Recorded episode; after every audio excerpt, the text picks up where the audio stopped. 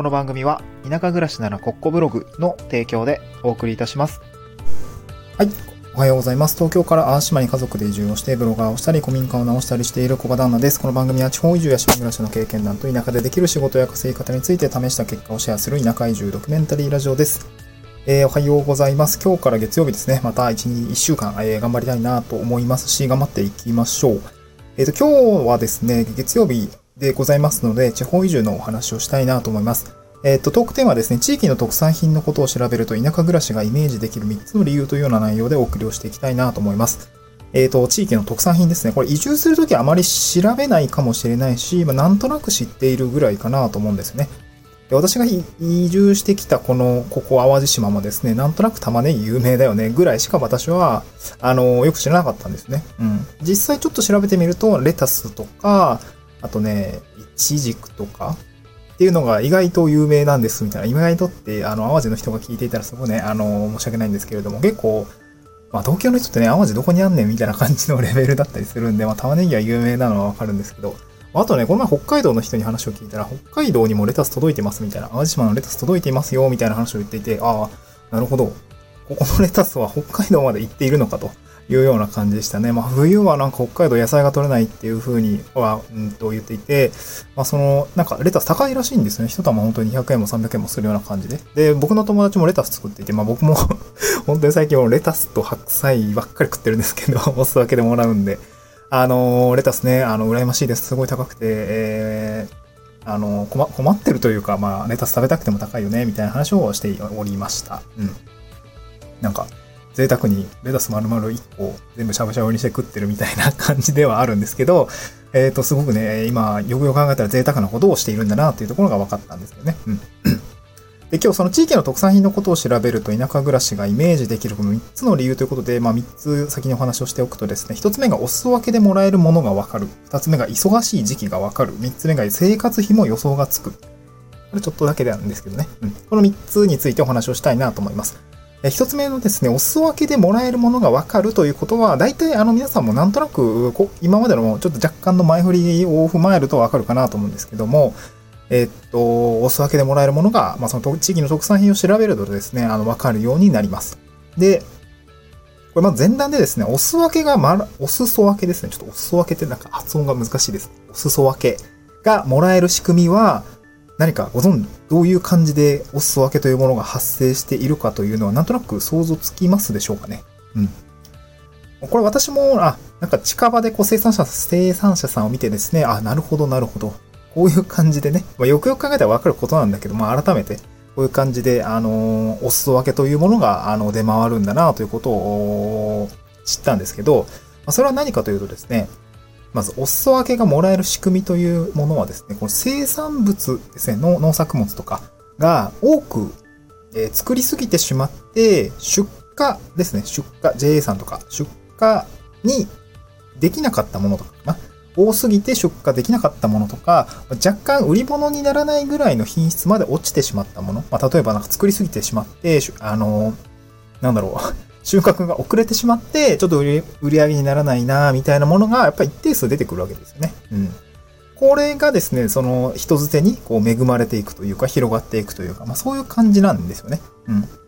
なので、まあ僕の友達が今レタスとか玉ねぎとか、まあ白菜とかもそうなんですけど、めちゃくちゃもうケースで持ってくるんですね。これ、いりますか？みたいな。これ全部売り物にならないんで持ってってくださいみたいな感じでね、言あの言ってくれていて、いや全然ね、見た目わかんないんですよね。なんか、え、これ普通に放送されてるけど、これなんで売れないのみたいな。いや、なんかちょっとね、あの、出荷が遅れちゃって、みたいな感じで言っていて、もうこのめちゃくちゃレタスうまいやん、みたいな。そうそうまあでもよく見ると、あの、茎の部分がね、ちょっと赤くなってるでしょみたいな。いやー、わかんないです。みたいな。普通に美味しそうですけどね、みたいな話をするんだけれども、まあだからやっぱりちょっと作りすぎちゃって出荷ができない、出荷に漏れてしまったものがですね、一つ手に恵まれております。恵まれていくと、広がっていくというような形になります。ということはですね、特産品ですね、その地域で多くたくさん作っているものをですね、調べると、きっとこれが多分その旬な時期になると、お裾分けとしてもらえるのかなっていうのが分かってきますので、えこれね、あの、僕もこっち来てから初めて分かったというか、まあ、気づいたことになりますので、ちょっと調べてみるといいかなと思います。まあ、今、移住先を探している、探しているとか、まあ、え、気になっている場所があれば、これ少し調べてみるといいのかなと思いますね。若干のその、お裾分けもらえるかなみたいなのが、具体的にどんなお裾分けがもらえるかなという視点になります、なると思いますので、ぜひ試してみてください。で二つ目ですね、忙しい時期がわかる。えー忙しい時期がわかる。これもですね、えーまあ、特に農業される、収納されることは、あもそうですし、あとは、うん、なんだろうな、バイトとかも、えーこれでわかるかなと思います。あのー先ほど農産物の、あのまあ、多く作りすぎちゃってみたいな、当然たくさん作ってるわけですよね。で、その時にはやっぱ忙しくなるわけですよ。うん。まあ、例えば玉ねぎ、青島の玉ねぎであれば玉ねぎの定食ですね。あの苗を植えるっていうんですね。苗っていうのかな？なんか、あの植えるわけですよ。定食って言うんですけど、これをやってる時期がまさに今この1月なんですね。これ僕も先日、先々週？先週かな？お手伝いをしてきたんですけど、やっぱたくさんやってるし、まあやっぱ人手がいるわけですよね。で、そこにやっぱりバイトの募集があったりとか、あとまあ分かりやすいのはお米ですよね。まあ僕も実家が新潟だったんですけど、お米の田植えとかをやったりとか、まあ新潟若干遅くてですね、まあゴールデンウィークぐらいが、大体こう実家に帰って、うん、まあ田植えをしていくっていう人が大変、大変というかまあ結構多いんですね。うん。あと、大学時代の時はですね、青森も、えっ、と、なんて言うんでしょう、えー、リンゴをね、もぐバイト、収穫の時期ですけれども、えっと、収穫時期ちょうど夏休みぐらいなんですよね。まあ、春、夏休みか。大学生の9月ぐらいですね。ここで大体そのリンゴをもぐバイト。はい。じゃあ、このた、えーこの、なんていうの、この木、あなたは丸々一本裸にしてくださいと。ここからここの木全部裸にしてくださいみたいな感じで、えーリンゴをもいでいくっていうような感じです。で、これは大体まあ学生、まあ、えっと僕が行ったのは青森県弘前市という、まあ、あの、弘前城、お城のがある城下町なんですけれども、えっ、と、リンゴですね。まあ、有名なんですけども、まあ、学生の街なので、結構学生バイトでリンゴの募集が出てくるっていうのが、えっ、と、ちょいちょいありますね。うん。まあ、こういうような感じのものがありますので、このバイトが出る時期とかね、えー単発バイトとか、えー旬のバイトみたいな感じで忙しい時期がわかりますので、えーその頃にはなんか多分きっとバイト、稲刈りだったり、田植えのバイトだったり、えーまあ今回玉ねぎのバイトだったり、まあまたね、収穫の時期、5月、6月くらいかな、また多分玉ねぎのね、えーお誘いが来るかなと思うんですけど、まあなのでこういう感じで忙しい時期というのがですね、特産品を見て、特産品の成長過程を追って、えーまあそういう感じでですね、どこで何をしているのかっていうのが分かるとですね、えーこんな感じで仕事がどこで、えー増えそうなのかっていうのが分かるということでございます。ぜひ試してみてください。そして最後3つ目ですね。これ生活費も予想がつくと。あ、まあ若干飛躍してるかもしれないですけど、あの、さっきの、ね、1つ目のお裾分けのお話です。で、これお裾分けをもらうものから、こう生活を見ていくとですね、まあ、どういうことがわかるかというと、まあ、例えばお裾分けがもらえそうなものがありますよね。うん。まあ、今回淡路島で言うと、玉ねぎとか、えー、レタスとか、白菜とか、たすっごいたくさんもらっていて、もう毎、あと大根もめっちゃもらいますね。えー、めっちゃ、そう、めっちゃもらいますね。で、まあ、それ食べてるわけじゃないですか。うん。で、えっと、主食になる、例えば、お米とかももらうんですね、僕。そう、お米ももらってて。で、これね、あの、山口に住んでる方かな。と、ちょっとお話をする機会があったんですけど、あの、お裾分けって何もらってるんですか？って言って、やっぱ柑橘系？あの、デコポンとか、オレン、みかんみたいなものをたくさんもらいますって言っていて、なるほどな、みたいな。確かに確かに、あっち本場なのか、みたいな感じですかね。で、そう考えたときに、これいい悪いんじゃないんですけど、こう主食になるお米がたくさんもらえる場合と、なんか果実、まあ青森で言うとまあ僕リンゴもらってたんですけどね。リンゴをたくさんもらえた場合、すごいね、どっちも嬉しいんですけど、こう主主食をもらえた方が多分家計に与えるこう節約の効果って大きいですよね。そう多分お米を買わない、買わなくなると思うんで、お米の出費がなくなって、でもお米毎日食べるじゃないですか、多分日本人だし。うん。ってなったら、多分リンゴ毎日は食べないというか食べきれないっていうか 結構大変だったりするんですよね。まあね、えーそう、青森にいた時はですね、あの、まあ僕下宿に住んでたんですけど、下宿のおばちゃんがね、えーっと、まあリンゴ皮剥いてくれたりとか、それでそのまま生で食べるっていうのもあるし、あの、砂糖の煮付けっていうんですか、コンポートみたいなやつを作って、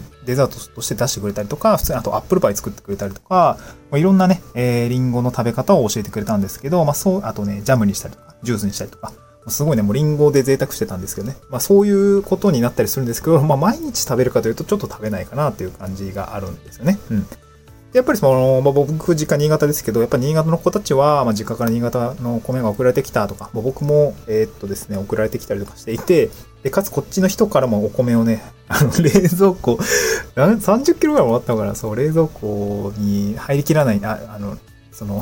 こっちで、あの、持って帰りきれないんで、その人の、あの、ほ、ほ、なんだ、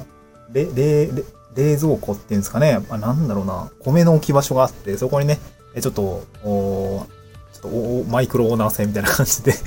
置かせてもらってるんですけど、まあ、そんな感じですが、あの、主食があって、なんかほんと米は買わないですし、レタスはもらえるし、玉ねぎも、玉そうそう、玉ねぎもめっちゃ使うじゃないですか、料理って。何でも使うと思うんで、玉ねぎって。